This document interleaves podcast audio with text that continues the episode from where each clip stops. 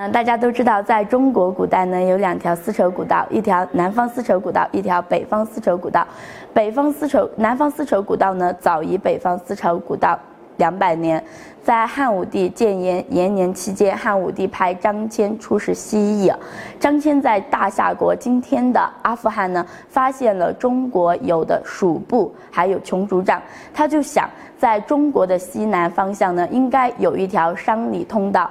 通往今天的燕，通往燕都，也就是以现在的印度这个地方啊，他就回到宫里边呢，跟汉武帝报告。汉武帝呢，就是让他来彻查。彻查后呢，的确啊。在有一条从四川宜宾至于印度这样一个古道，它当时呢是以马做主要的交通工具，所以呢我们主要运输一些茶叶、丝绸，中国有的一些东西呢到印度、缅甸那些东南亚国家呢做行一个交换。这条古道呢也就叫茶马古道，还叫蜀燕都道，因为当时四川的简称呢叫蜀，印度的简称呢叫烟毒，于是来往两地的通道呢就称为蜀燕都道，因为蜀燕都。古道中的永昌道，它也是其中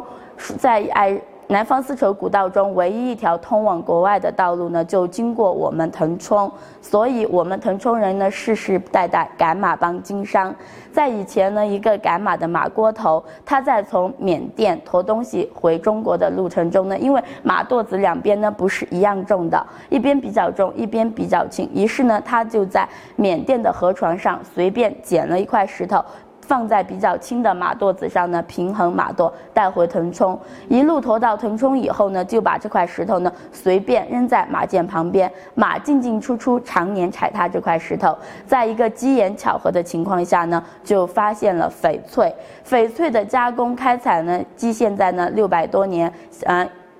相当于明朝的正统年间至景泰年间，约现在的一四四三年左右呢，开始开发开采。